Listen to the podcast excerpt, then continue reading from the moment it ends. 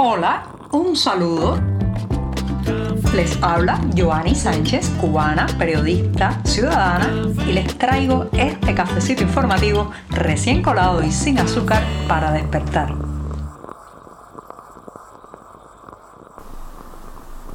Estoy de regreso después del sábado y domingo en este programa y parece que ha pasado una eternidad porque hay muchísimas noticias que se han acumulado para contarles en este lunes 27 de marzo de 2023. Eso sí, para comenzar la semana informativa necesito un buen café amargo, así que voy con este sorbito sin azúcar.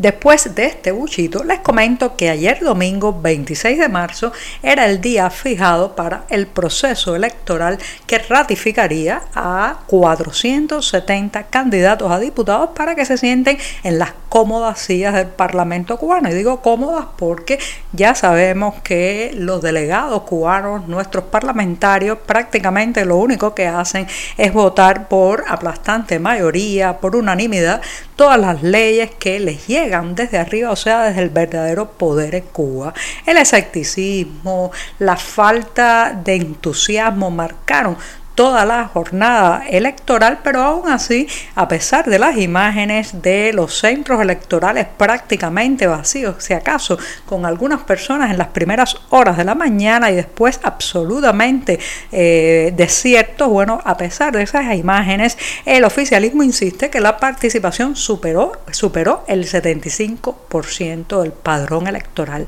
Y justamente de eso voy a hablar porque en el diario 14 y medio nos dimos a la tarea de supervisar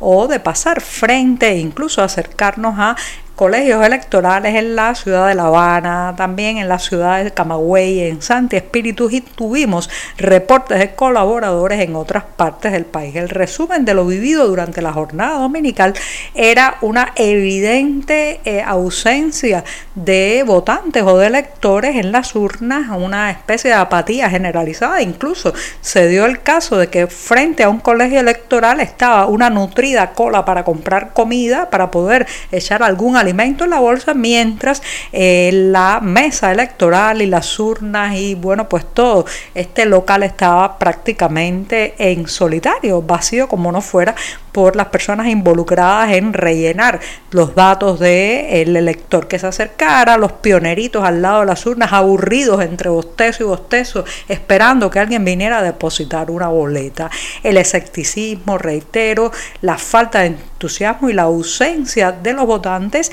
fueron las imágenes, eh, se marcaron las imágenes de la jornada donde además ocurrieron numerosas irregularidades. Ya saben que estas son unas elecciones donde no se permiten observadores internacionales y para colmo tampoco a los del patio les dejaron acercarse a los colegios puesto que operativos policiales de la Policía Política o Seguridad del Estado bloquearon la salida de varios observadores independientes desde sus viviendas. Entonces, lo que sí se puede constatar en las irregularidades es que, por ejemplo, buena parte de los colegios electorales no colocaron a las afueras del local, una vez terminado el conteo, los resultados de ese punto en específico, lo cual ya ustedes saben para todo lo que se presta, porque si no se puede computar en cada uno de ellos el nivel de ausencia, abstención, es más difícil entonces tener una cifra verídica real de cuántos cubanos se negaron a asistir a las urnas o no fueron a las urnas en esta ocasión.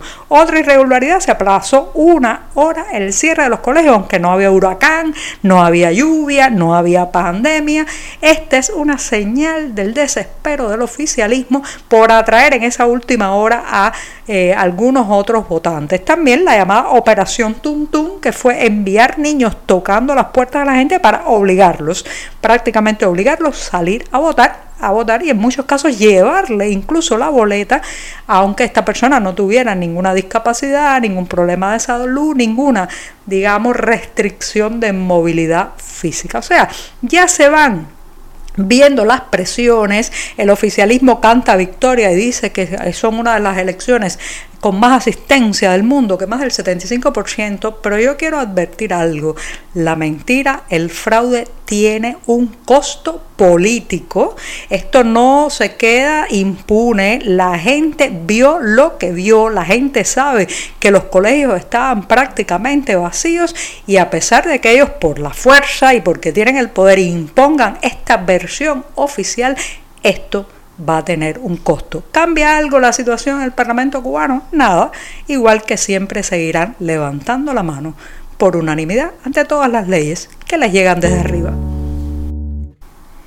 Los cubanos no solo se van a cualquier parte con tal de dejar atrás su país, un país donde no tienen oportunidades de crecer en lo profesional, en lo personal y mucho menos en lo cívico, sino que además se van en cualquier cosa. ¿Cuántas veces no hemos visto imágenes tremebundas de gente tratando de cruzar el estrecho de la Florida en balsas muy improvisadas, incluso reconvirtiendo viejos camiones o viejos vehículos en embarcaciones para hacer esa travesía? Esa travesía que, en fin de lo que buscan es alejarse del país donde nacieron y donde simplemente sienten que no tendrán nunca el desarrollo económico ni tampoco político que, o ni mucho menos profesional que se merecen. Bueno, pues este fin de semana hemos agregado un nuevo capítulo a lo inverosímil, ¿sí? A los inverosímiles modos en que los cubanos escapan de la isla, en que se fuga la isla, porque con cada uno de ellos se nos va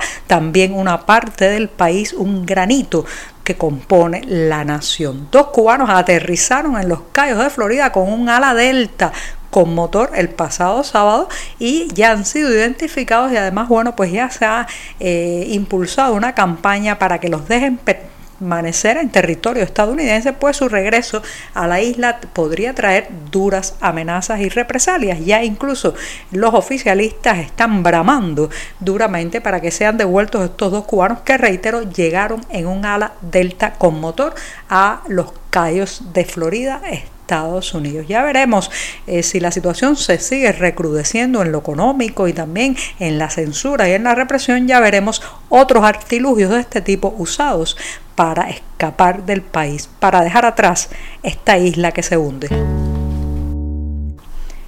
el cartel de denuncia, el grafiti contestatario, esas letras que se pintan en medio de la madrugada, muchas veces en un muro o en una fachada para gritar a través de esa pintada. La inconformidad personal y social, han sido, señoras y señores, digamos que un aliado del sector contestatario, opositor y de la sociedad cubana eh, por más de medio siglo, dado que la palabra articulada, el poder decir frente a un micrófono, lo que uno piensa, pues algo muy limitado y muy penalizado. Bueno, pues lo han vuelto a hacer los cubanos, pero esta vez pintaron un cartel enorme cerca, muy próximo al Parque Aguirre en La Habana, con la, el, el, lema de no al PCC, o sea, no al Partido Comunista de Cuba. ¿Y qué pasó después de que amaneciera y se detectara este enorme graffiti? Bueno, lo que siempre ocurre, llegó la policía, movilizaron todo el barrio, cerraron las entrecalles y procedieron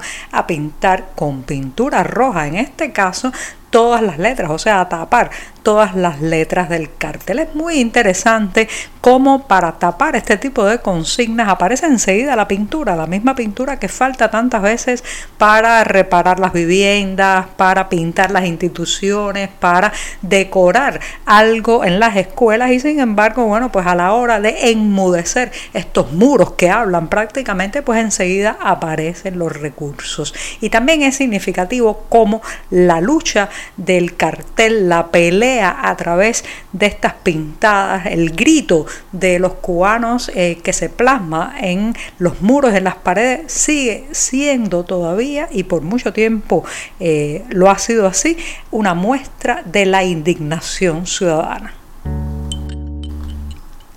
Al lunes, ese día difícil para muchos porque se reinicia la semana laboral, hay que despedirlo con un toque de colores, también con buenas propuestas artísticas y esa es la que tienen quienes estén por estos días y hasta el próximo 26 de mayo en la ciudad de Madrid, España, porque la Casa de América acaba de inaugurar una exposición dedicada nada más y nada menos que al pintor cubano Rafael Soriano, bajo el lema El artista como místico. Se trata de una muestra que hace un recorrido por este maestro de la abstracción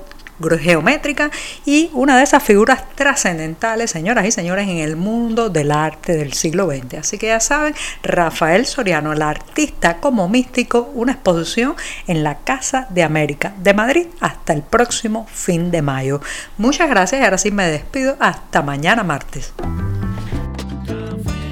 Por hoy es todo. Te espero mañana a la misma hora. Síguenos en 14medio.com. También estamos en Facebook, Twitter, Instagram y en tu WhatsApp. No olvides, claro está, compartir nuestro cafecito informativo con tus amigos.